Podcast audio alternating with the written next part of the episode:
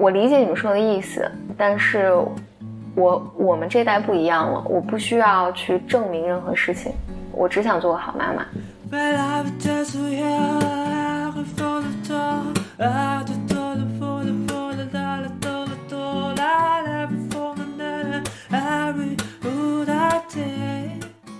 Welcome to another episode of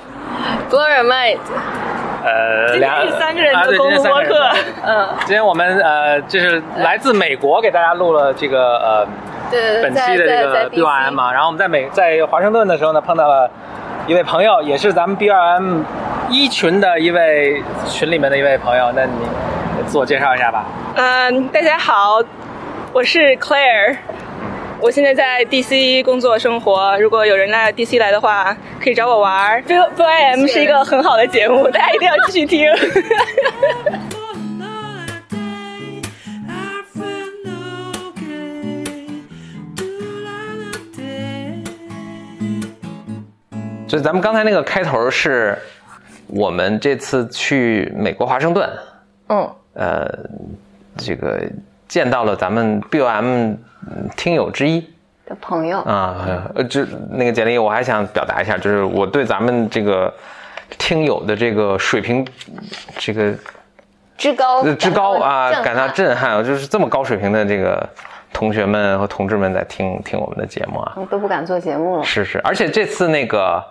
啊。呃，我先说说伏笔啊，就是说介绍一下背景啊，就是前两天我跟简历去了那个因公出差，去了美国华盛顿，嗯然后呃，咱们华盛顿的一位听友呢就知道就联系我们，然后这位听友其实，在咱们那个 BYM 群一群是吧？嗯嗯，联系，然后我们就非常高兴的去吃了、呃埃塞俄比亚菜，然后就吃了 我怎么记成巴基斯坦菜埃塞俄比亚菜，就是这这位听友选的这个餐厅，然后这个菜也非常有特色，包括它的他们那个面饼，就吃起来很像毛巾。味道和质感都像那个已经发了放了很久的湿毛 酸，夏天放了很久的那个酸毛，还擦过汗流浃背擦过的那个毛巾的那种感觉是吧？对对对，全程是好吃的，但但真的很好吃。很 好吃。然后这位，但这位同学，我想特别说一下，就是其实跟峰哥还是有渊源的，就是他也是在呃新加坡读的读的书，其实是跟同一个 program，对，或者是我当时我当时去的时候还没 program 呢，就是就是之后演化出了那个 program，就是或者说我去我当时读书的时候是它这个 program 的前身前前前前身，或者是一个试探性的一个那个 pilot 的 program，、然后最终这个 program 就是现在越做越大了，就是啊、每年可能有很多中国的同学在新加坡读书，然后他也是去，而且他特别厉害的是，就是他的那个考试也考了全 A。嗯，然后也是就就就不才我当年也是嘛，然后那个呃对啊，上了新加坡的报纸，对对上新加坡对不才我当年也也是嘛对吧？然后也也是因为同样的原因上了报纸，后来然后他也到那个美国去读书，嗯。啊、也上了非常非常好的大学。呃，不才我也是嘛，然后 然后现在是在那个华盛顿，因为一家智库在做做工作，嗯嗯，就是非常呃非常非常优秀了，哦，嗯。嗯，聊天也非常开心，嗯，好，简历里，那我们今天这次播客想跟大家聊点什么呢？我我们在美国就是因为是去开会嘛，嗯所以也没干啥的，对，确实没没嗯没。干什么正经事儿，就是因为开开完会之后，我们就呃呃就就开车去了那个呃和风的本科的学校，嗯嗯，是 Westmore College，嗯然后转了转。和风最大的感慨就是这么多年来，美国没有任何变化，对，当然这是一个呃每次去都是同样的感受的一个对感啊。慨，嗯嗯，就美国是一个，就是反正发展的很成熟，然后你去的话，各个街啊、各个楼啊都是依然故我啊，几十年没变。呃，我特别吃惊的是他们那个吃饭的饭的价格啊，就是一一的，就是去去点个菜嘛，这个菜的价格真是这么多年都没变。我去的时候大概就是，比如说七八美元吃一个简单的中餐，十来十来美金就吃一个相对好一点的这个菜，现在还是是十几年了啊，嗯，呃，暴露年龄了，但是就是我不知道他们房价有没有有什么样的变化，但是吃饭真是没涨了的。还涨，车买车也没什么变化。就当然我我主要看的都是二手车啊，因为我以前只也只买二手车，也就是那么反正几千美金就买一个就是能开的。哦，没有变化一个小 tips 就是，因为我们这次去租的车嘛，呃，在携程上订租车的话，要比你是在哪儿订的我是在那个就就是美国的携程嘛，啊，？OK，反正总之要在在携程在中国版携程上订的话，租车价格是和风在本土网站上订的两倍，所以就、就是我我那我纠正一下，后来就是因为我当时就不不一定，因为携程可能是他算了保险的。哦就是我后来现场订的时候，因为就是你在网上订的时候，他是没算保险的价格，你现在把保险加上，其实这保险特贵，保险差不多又翻了一倍，就是、OK，所以可能价格是差不多的那啊那啊。嗯，这学生也没赚大家钱了，可能。对，嗯嗯嗯，然后因因为呃，但学校确实很漂亮了，就是小镇人民也很朴实。嗯然后我们就去看了个电影，嗯，看的《星源崛起》，对应该还没在国内上映对，映。国内九月份就就要上映了，然后一下有就剧透。嗯啊我其实已经忘了故事情节了，但我可以说一个 general 的建议，就建议大家可以不用去看了。他特别那什么，我我们挺逗，去美国转了一圈，然后没说别的，说说看了个电影，然后这电影 再过半个月国内上映了，呃，就是这个电呃《星源崛起》，我为什么当然就是。呃，其实当时也倒时差，下午特困，就是特别热，没地儿去，所以我们就去看了个电影。为什么特别想去看这个电影呢？也是因为《星源崛起》的那个一二我都看了，嗯，而且不仅一二的我都看，我再等会儿再说一下这个更后面的我跟这部这部片子的恩怨情仇啊好啊、但是一二我都看了，我觉得还都还行，尤其一我觉得是很有趣的，二我觉得还 OK，三呢我看了一些预告片儿，我还挺期待的挺期待的，所以就去看了。结果看了之后，我觉得特别特别差，就是生生搬硬套，然后这个呃情节也很勉强，嗯就是呃非常就我没有什么特别推荐的这个地方了。所以呢，今天后来我想想，可能也就不剧透了。那嗯。我就讲讲这个新恩怨情仇吧，就是这个这个片子还是其实是有一定历史的，就是首先大家知道这个是个大 IP，就是呃拍过，应该是一一年拍的这个啊，这么第一部，，嗯，我我二零一一年我还更早呢，这个其实嗯就是这是最近的啊，嗯，一一年拍了第一部，然后呢就拍的不错，然后大概可能一四年拍了第二部了，然后今今年就拍了第三部。嘛。但这个片子其实是非常非常老的，就这个 IP 的缘起是非常非常老的，它是一九呃六三年的一部法文小说，嗯。法文小说就叫呃 Planet of, Planet of the Apes，那就是啊，我不知道，反正人猿星球或者是星星星球崛起，可能是。是一九六三年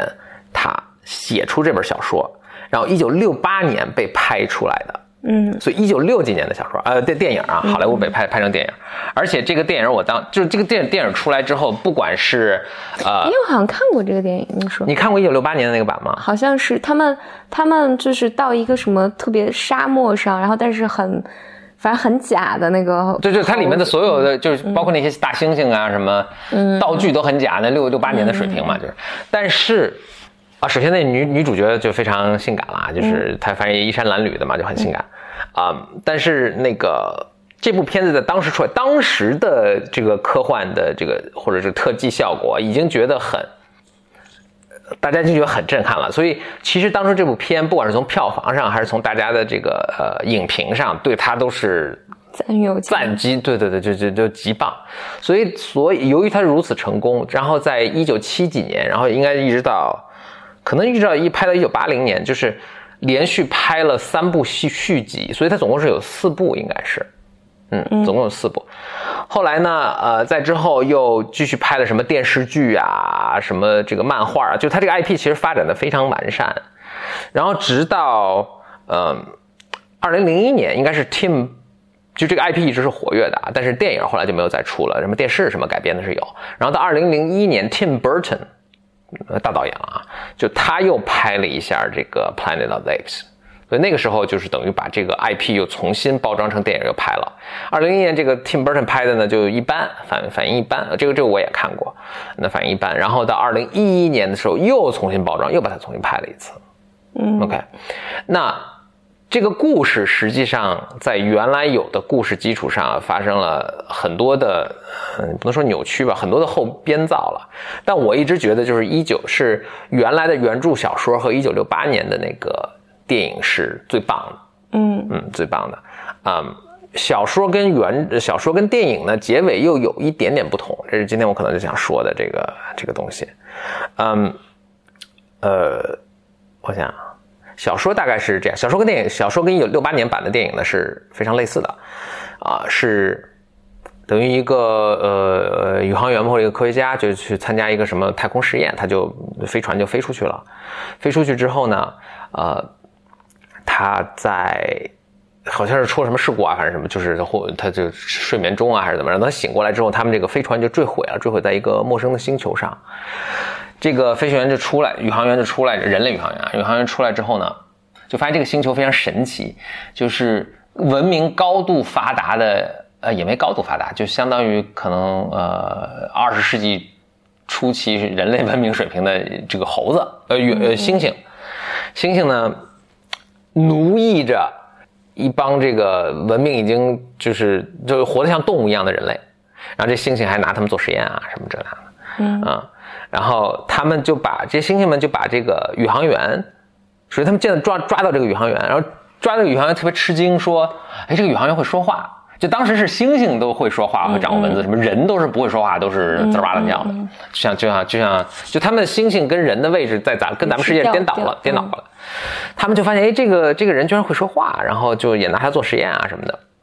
他还跟其中的一些猩猩科学家就是成为朋友啊什么的。后来呢，但是他呢就呃也想拯救自己的同胞啊什么，他就就反抗啊，然后还逃跑啊什么的。那等到那个。这是可能就主要情节了，但是但是，就快到结尾的时候呢，就是他逃跑成功了啊！快到结尾的时候，书跟小说就有一个，呃，书跟那个电影就有一个区别，你也可以判断一下，你觉得哪个哪个哪个结尾更好啊？书里的那个结尾是这样的，他回到了就找就回到自己这个飞船坠毁落着陆的地方，他重新钻进了这个飞船，然后又开飞船又回到了那个呃地球，回到地球，然后他降落了之后呢？这时候就是有迎接他的车队过来，迎接车队过来过来之后，一扇下面走下来一个会说话的猩猩，这是书，这是书啊，意思就是说，在地球上，在他的 home 星球上，呃，这个这个同样的事情也发生了。嗯，电影呢，他们做了一个改编，就是他逃跑了，逃跑呜呜就就，但他没有离开这个星球，呜呜就跑到一个特别偏远的地方，然后跑到一个这个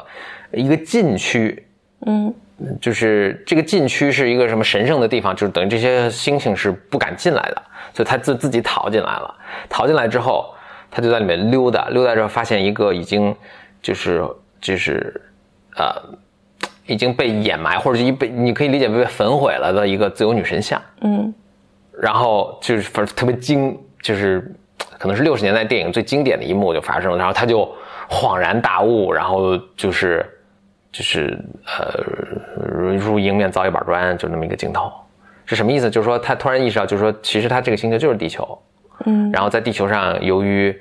呃人类的这种懒惰啊，由于猩猩的什么勤奋啊什么，就导致这个猩猩把人类给奴役了。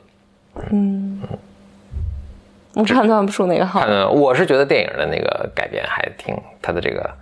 反转还是挺印象更深刻吧。但可能是因为我先先看的电影。对。但但因为我我多少觉得好像这个就这个电影的结尾，我我你你讲这个我有印象，我看到最后说其实他还是在就是在美国，就是还是在地球上。对对对啊，嗯，我多少觉得后面那个思考就会变成一个在教育我们人类，说你不要太懒啊，你不要啊，就是不要，就这让整。反正就很煞风景。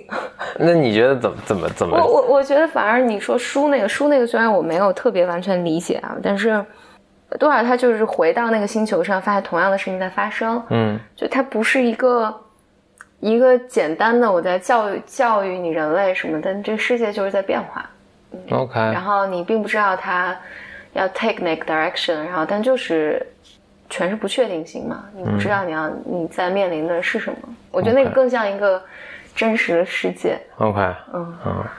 这边这个好像就如果人不懒的话，你就不会被。这边就是就又在老生常谈，说大家要上进呐、对对对对要勤奋呐、啊，吾日三省吾身啊，什么对这种，这让我想到昨天我还看让大家很疲倦了。这个，对我昨天还呃还还看篇文章，就是嗯，我觉得文章挺好的，呃，就是讲童话格林童话，嗯。就是原版的格林童话，其实就是我们现在说的黑童话。嗯，嗯，就是比如说很血腥啊，很暴力啊，血腥很暴力，而且比如说害自己女儿的根本就不是继母，其实是自己的母亲，他就是描述很多人性的这种这种东西嘛。它里面就讲到一些那个说，其实原始的童话里面有一些是赞扬懒惰的，嗯，就是它有一些有例子吗？那我我我现在忘了，得找出来那篇文章看。他是说原始的那个故事里面有很多是，呃，你比如说哦，对，我记得说有一个国王，他就说我要把我的王位传递给最懒的人，我的儿子，你们要向我谁、谁最懒，向我证明。嗯然后三个儿子就依次说自己，反正反正第三个儿子就说他懒到什么王，就这几个孩子争相比谁更懒，对对对，他然后他就把王位给了最懒的那个，就完了。嗯。好奇怪的故事，就是，然后它里面就告诉你说，人要享受啊，人要去生活啊，啊。人要就是这些也是人类很美好的事情，生活很美好的事情。嗯。但是现代社会就全抹杀这些，就告诉你说，是。你要勤奋，你要上进，然后你要，呃，就现在社会能流传的故事，全都是那个呃，蚂蚁一个夏天的搬粮食，然后蛐蛐一个夏天的拉小提琴，然后到冬天来了，就蚂蚁就在跟自己窝里吃吃肉喝酒，然后蛐蛐冻死了。就现在，但是这就是个在对吧？嗯，就是不知道为什么到了，我不知道这转变什么时候发生的，但咱们假设就比如二十世纪的时候，大家突然的就。特别敏感，或者是特别什么，就这种恶的东西都要把它粉饰一下，或者怎么样？对对对，就是我我不愿意面对这种，比如人性里面，我我或者我我觉得回回来讲说，嗯，或者我觉得我们长大的环境里面对恶啊，还有对人性的这种阴暗或者。呃就人性里面本来，或者是生活里面本来有的东西是预估不足的，嗯嗯，嗯，就把你保护保护起来，不让你看到这个，东西，你就觉得从小你看童话故事嘛，你就觉得惩恶扬善，对，对然后都得，然后这个世界就应该是公平的，然后这个，嗯，就我做任何事情都应该，我的努力就会有回报什么的。但其实世界不是这个游戏规则嘛。对，然后，所以大家，你你你开始工作啊，然后你到三十岁，你发现你赚了钱，好像哎还是不快乐呀，等等等等等等等。点儿背不能赖社会。然后就顺便说一下，其实这也并不是说，呃比如说东亚的文化什么，就是比如你先看欧欧美，它也是也是这样或者其实可能尤甚，对吧？它更加那个呃强调一些正确，对，嗯嗯，所以所以人们才会抱怨说，好像生活这么苦啊，就是怎么跟我想的都不一样啊，我怎么遭遇不公。但如果你如果你看早期的那些童话故事，他就没有讲给你，就很真实，就很真实，他没有讲讲说你妈妈一定会对你好，嗯。嗯，包括我那我我前一阵儿不是还挺就特别爱追那个 Jordan Peterson Peterson 的一些那个课程嘛，嗯。啊，他就不是课程了，叫讲座吧。他当时说的很多是，他就他讲圣经，他说，你看我们现在以我们现代人的呃这种呃道德观、价值观或者也去看，你看圣经中有些故事是很奇怪的，就是我们无法理解。但你你但是你如果简单的就但呃他的意思，或者他他的意思这么说，但是说你不要就简单的认为说这就是反正另一个时代他们就完全不同的价值观，或者是这个可能都这些东西都过时了，我们现在可能这个我们对道德的认识更进化了，对吧？你不能这么简单的就把它 dismiss 掉，把它那个就是就是忽略掉忽略的就就无视掉，或者认为它就不重要，呃，而是其实你应该去深挖它里面其实是在展示很多。呃，它是它是有很多很多深刻的道理，因为这书传了好几上千年、两千年了，就是或者上千年、一千多年，你它不是那么简单的，所以他他举了几个，他讲了几个印象我都挺深的。他一个是，比如 Cain and Abel 的那个故事，就是那个亚瑟的那个中文叫什么？他们的 Cain and Abel，艾伯和。就是他们一起给上帝奉献，然后上帝喜欢其中的一个，哦就那个叫那样叫什么？我有点忘了，反正就是上就简历前一阵也也在研究这个故事嘛，就是对对对，我但我现在确实忘了他名字，但但是他就他有两个两个儿子，对，其实就是亚当夏娃的两个儿子，就是第一的人类人类，这第一是被生被人生出来的人，对吧？因为亚当夏娃是被造出来的，嗯所以人类历史上第一个被人生出来的人是真正的人，对吧？嗯。然后那故事很简单，是这样，就是这两个孩子呢，一个去呃放羊，一个去种地，嗯然后他们当然都对上帝很敬畏，那他们都把自己最好的这个。呃，东西就是产出的，就是大地赋予他们产出的东西去奉献给上帝。那，呃，呃，放羊的那个，他就当然割了一块，宰了一个最好的肥羊，然后割了一块最好的羊肉给上帝。然后那个种果子呢，他应该也是把他最好的果子、果蔬奉奉献给上帝。然后上帝呢就喜欢，不管出于什么原因，就就喜欢喜欢了弟弟，喜欢了那个羊肉，就是奉献羊肉的那个，而不喜欢那个奉献瓜果蔬菜的那个。但是我觉得我，但我以前也大家都读过这个故事了。呃，那这那这接接下来发展，大家可能也很清楚，就是上帝喜欢其中一个，并没有喜欢另一个，然后那个不喜欢哥哥嘛，哥哥的瓜果蔬菜和哥哥后来就把弟弟给杀死了。对，然后上帝当然也发现了，然后还还对他做了惩罚，那那就这么简，这故事很简单，也就是两个自然段。但是 Jordan Peterson 当时就指出一点，就说你看上帝也并没有说他为什么喜欢其中一个，不喜欢另一个，就另一个似乎也并没有做错什么事情。嗯，Jordan Peterson 反正他当然他自做了一个发挥，他说有时候生活就是很偶然，你没做错什么事儿，但就是上帝不喜欢你。嗯，What can you do？那挺，我觉得这是，就是，就我觉得 Jordan Peterson，就我以前读这个故事，我也没有往这个方向去想，但我觉得他这么一说，我觉得，就其实你当时读这故事，你也觉得有点，啊，这，那那应该怎么办，对吧？或者这个，那，就如果我是个我，我应该怎么办？那我我奉献更好的东西，就是我我可能只有这些东西，那我应该怎么办？其实你也不知道，或者你也嗯你也拖，就是你命运就这个样子。他举另一个例子，就是是呃。出埃及记那个是谁啊？摩西吧？不是，哎，是是摩，就是他带着他的孩子，就上帝测试他，他带着他孩子到山上，上帝说把你的孩子奉献给我，他就磨刀要把他孩子宰了嘛。嗯，然后其实上帝测试他，然后在他就下刀最后一刻，上帝说：“哎，停，就是你已经通过这个测试了，你不用奉献你的孩子。”然后他说：“那我拿什么奉献你？”上帝说：“你回头一看，回头看旁边有一只鲜活肥美的羔羊，他把这羔羊给宰了。”就是杰伦皮特森也说：“哇，以我们现代人的这种这个价值观，一看这这这这太可怕了，这个就是。嗯为什么上帝要做这种事？然后什么样的父亲会做这样的事？对对还？但是就是实际上，皮特时你你也得，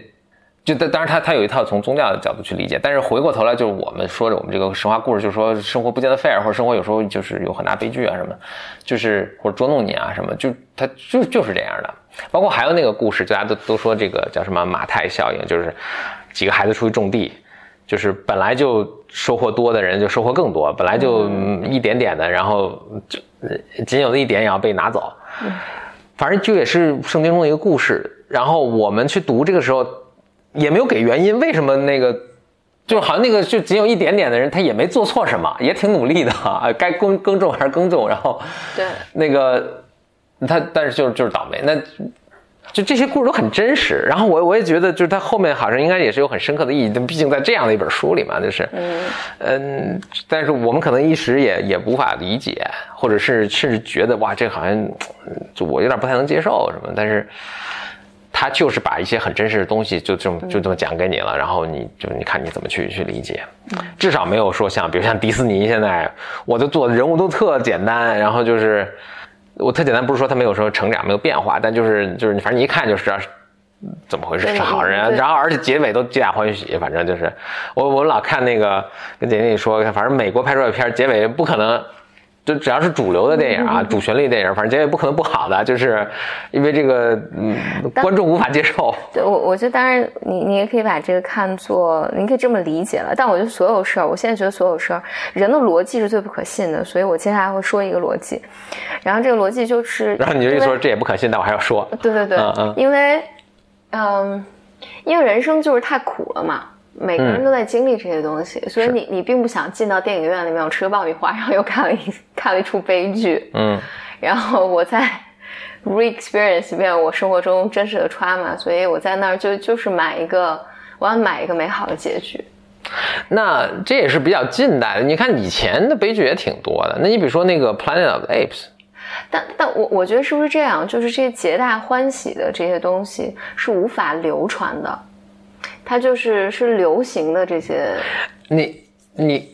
哦，那你比如说，比如说莎士比亚哪几个悲剧你能说很多，哪几个喜剧你能说多少？对，啊嗯，然后流传下来的就是就悲剧显得更深刻。对更深刻，然后也更真实，就好像是个记我录。我我记得我以前在应该是上大学的时候，当时有这么一个讨论，就说，比如说中国文化是没有特别没有真正意义上的悲剧的，都没有特别悲的。当时我还什么呢？我就说，哎，那个《窦娥冤》挺悲的，但是后来说，你看《窦娥冤》也没悲，没那，就是他最后还是昭雪了。嗯，还是一个完美，就是就在那种情况下尽尽量完美的一个结局吧。他并不是一个真的，你说李尔王那那多悲啊！你说那个呃麦克白，嗯，就是那那就就就能能就是能吐能喘气儿的全死了，就是那个就是那个都是很悲。然后或者 Planet of Apes 其实也是，就是哇，他好容易逃出来，会发现哇，其实一个更大的一个天罗地网，然后这个就整个人类都完了，就是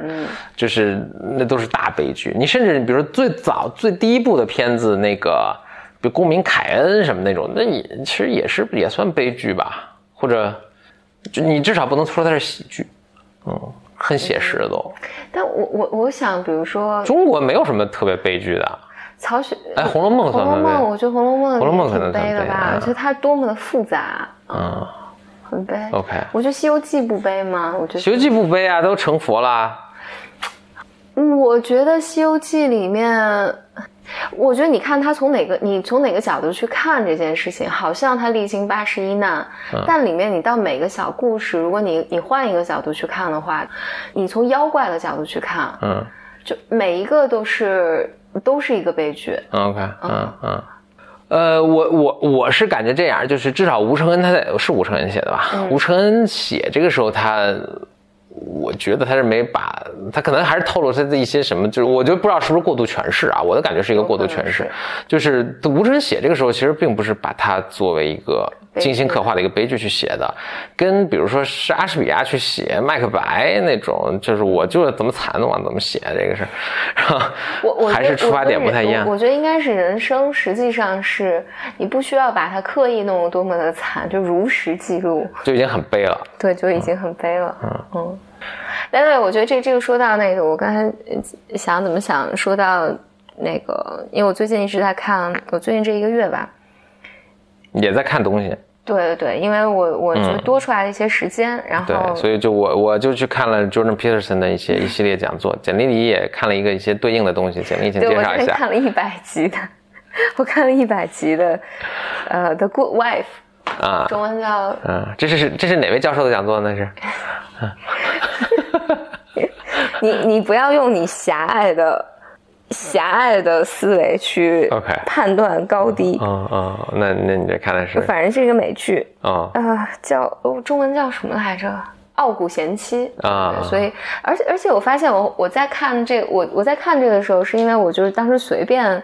想找一个剧看，然后所以大家一定要谨慎，随便找一剧，不要找那种已经 七八个 season、一百多集。我、嗯我可能还有八十集就看完了，然后它嗯。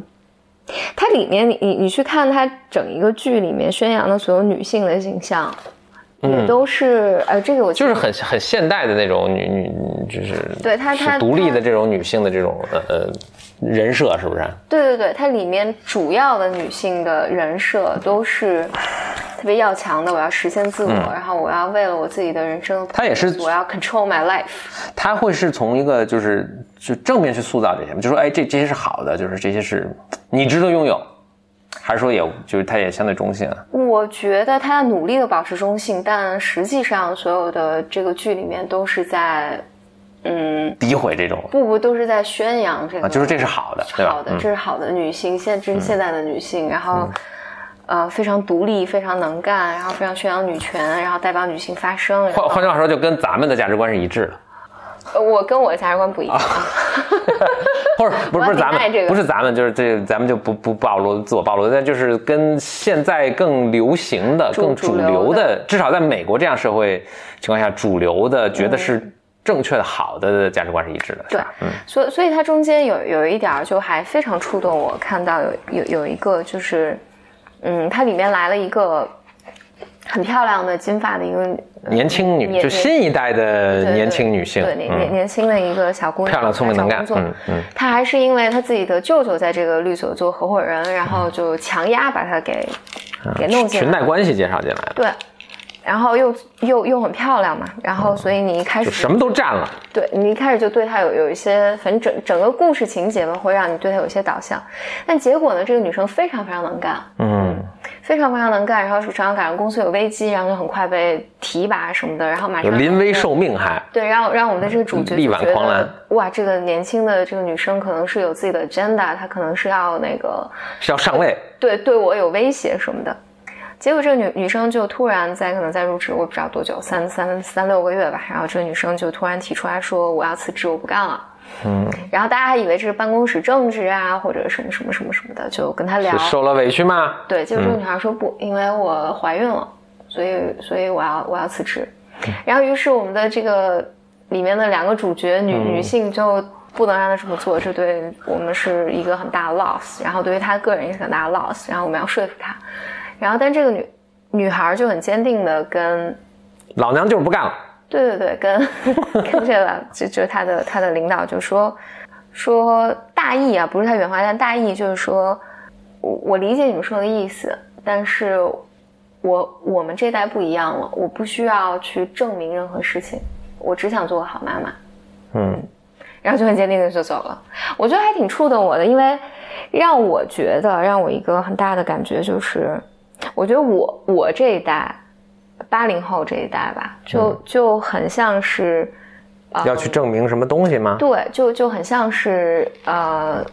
我我觉得这个剧里面呃这个老一代女性对 对啊，四十多岁这这 就咱们比美国又差了一代，可能是。对对 对，就是所以他们四十多岁女性经历过的，正是我们现在二三十岁女性经历的，经历的。就是你你你好像被你被培养的那个环境，对于你来讲是非常矛盾的。那个矛盾感就是，一方面我从小长大的过程里面，我没有认为，或者我没有被培养说你是个女性，嗯因为你你去你要去考试，你要去中考，你要去高考，你要考大学，你要找好工作，就没有一件事情他告诉你说你可以比男生差，或者你。就他所有的那个教育都是告诉你说，你要努了努了力，就是咬紧牙关要要往前冲，然后否则的话你就吃不上饭啊，你就没有好的工作，你去扫大街啊什么，就就各各种这种恐吓你的这种言语，然后整个社会也都在告诉你说你要成为一个独立的，然后一个 tough 的，然后你要能自力更生的一个女性，然后但是但是我们这一代到。我不知道现在九零后是不是还面，显然也是在面面临，或者他们已经不需要证明自己了。对，但 我觉得他们也还面临很大的压力，但是，嗯，但至少我只能说八零后吧，至少我我的那，你，比如说我二二十出头那几年，是面临巨大，突然所有人都不期待你成为一个独立女性，所有人都说你要嫁人，嗯，你你现在要嫁人了，你要生孩子，你要。你现在要就这这个社会，它对你的信息是矛盾的，嗯，所以你就必须要在这个矛盾里面去找出一个什么扶手和抓手来来证明自己。其实不是证明，就是它更像是个救生棒，就是能能能让我救生棒是什么的？我只听说救生圈儿不。行，救生圈儿或救生衣，或者就就他就你你必须要找一个东西来。嗯，来 justify 自己的这些行为，justify 就说来来来是佐证自己以这个这么要是强没，错的，嗯，就这么要强，这么这这个事事业为重，是说这个行为吗？对，就你要来，你要在这种矛盾感里面来 justify 自己，无论你做哪个选择，无论你做什么选啊，择，就反正我做了选择，我都要我都要来花一辈子时间向别人证明，或者向自己证明我这个是正确的我这。个是对的，我这个是没错的，嗯，然后我过了还不错的人生，嗯，然后我最好的人生，不能是还不错的人生。对嗯我我我至少没有，就你你你如果是就是去。就你坚持说我要做一个独立女性，然后我要争取自己的自由，我要怎样怎样怎样怎样，然后这时候你就要去向你的周围的这个环境，无论是父母啊，或者是呃周围这些人，你就要去证明说，这是为什么我在二十多岁的时候没有嫁人，我没有听你的话去等等等等等嗯等这些，就 somehow 他那边是有一个很大的矛盾感的，或者你在那个时候你嫁人了。或者你去，你选择做了一个全职的妈妈，其实本本身这个选择是没有任何对错的，嗯但是因为你从小的那个给你的教育是你要成为一个聪明的、独立的，然后你什么都要能干的，特别是你有一个闺蜜，还真的就沿着聪明独立女强人的道路走下去了。为为什么你在二十多岁的时候，你选择了一个这么平庸的工作？你你没有你没没有敢去辞职，然后你没有敢去迈出你的人生。嗯，没有评上教授啊，什么没有下海。那那我也要好像不断的 justify 自己，我这么做是对的，因为我我有这个选择权。就是你包括就是他他创造一个巨大的那个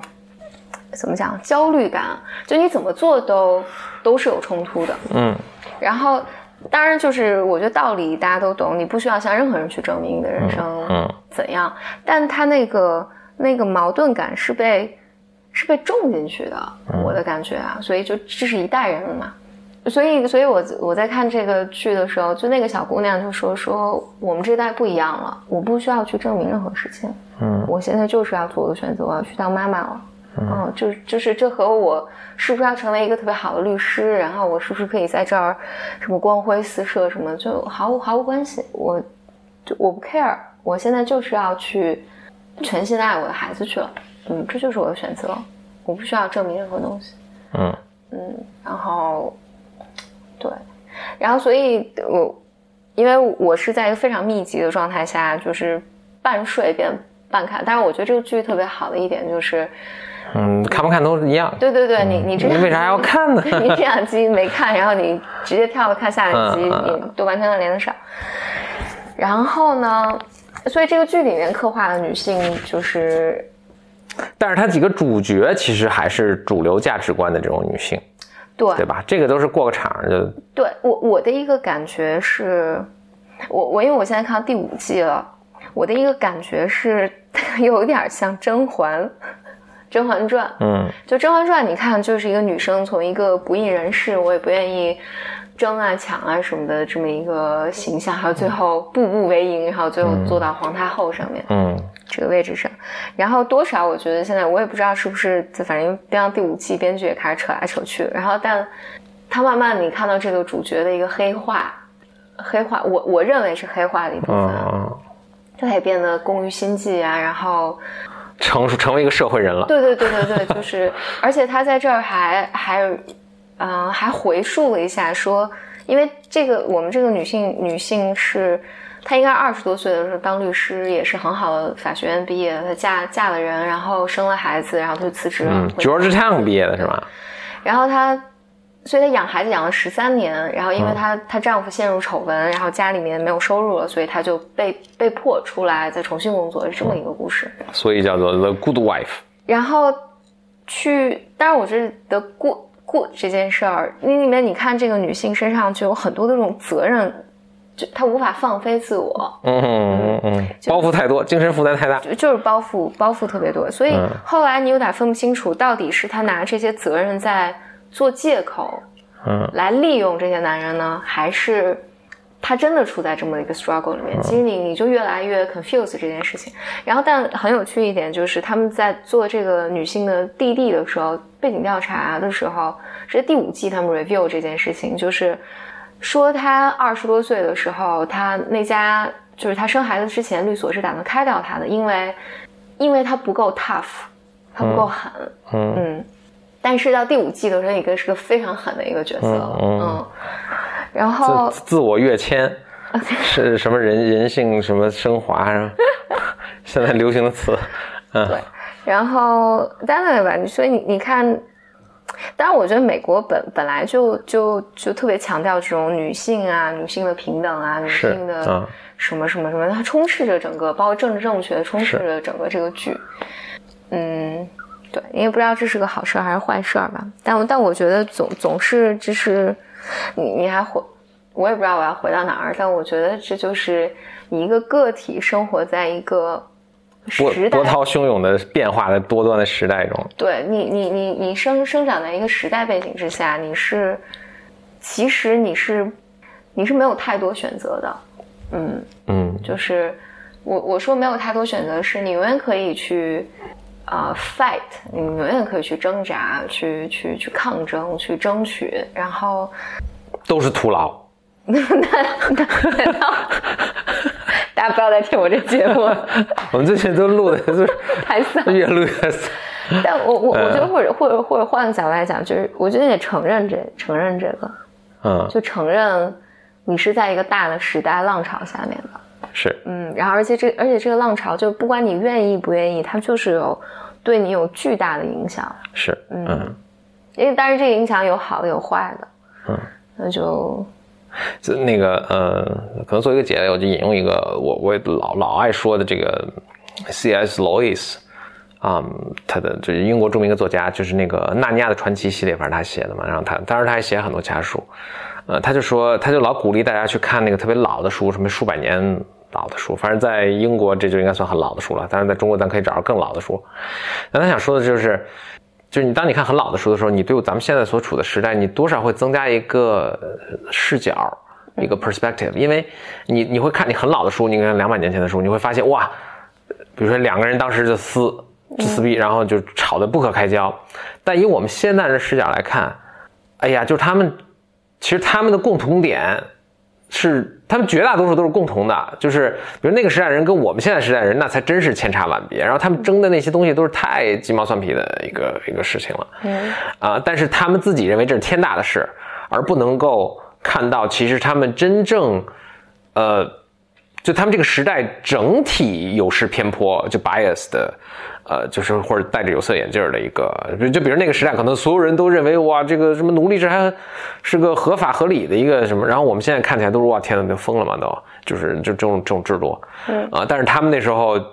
就他们会去讨论别的事儿，而没有看到，没有注意到整个社会其实都，呃，对于一些这个极大的不公正什么，就是熟视无睹，是对，就是一小撮人对极大一部分人的这种，呃，这种压制都熟视无睹，然后他们，然后反而去争一些什么，这个一个针眼儿能过十匹骆驼还是八匹骆驼什么就这种事儿，嗯嗯，所以嗯。那换句话说，就是呃沿着咱们刚才所说的词，就是其实我们这个时代也有我们因为这个整个时代的一些方向性的东西，所以我们自己既没可能没有办法控制，然后甚至自己都无法觉察到的一些事情在里面。所以就比如说，比如《傲骨贤妻》里面这种对对女性角色的这种啊，嗯，至少这种讨论吧，你可能我我在想，哎，再过五十年，大家再回来看这个会，比那个时候是已经有。呃盖棺定论了吗？还是说那个时候这这个讨论还在继续？我觉得肯定还、嗯还是会继续的。对，嗯，可能以不同的形态。嗯，嗯，OK，拭目以待。五十年后咱们大家活着，所以可能还能看到这这个讨论，这这这这有有没有怎样一个结论？嗯嗯，OK 好，啊，谢谢收听本期的 Blow Your Mind，也谢谢啊 Claire 听友，让我们在 DC 的时候呢，就是呃见面吃饭。我我我其实跟简历也商量，就是咱们的听友，一是反正听咱们这个节目嘛，就大家我相信还是挺多共同语言的。另外就是咱们听友，呃，也遍布世界各地。我们想以后我们在这个出行的时候，在各地可能都，反正在群里喊一声，如果有当时有当地的听友的话，咱们就见面吃个饭聊聊天儿，甚至一起录一期都是可以的。嗯，好，好，拜拜。拜拜。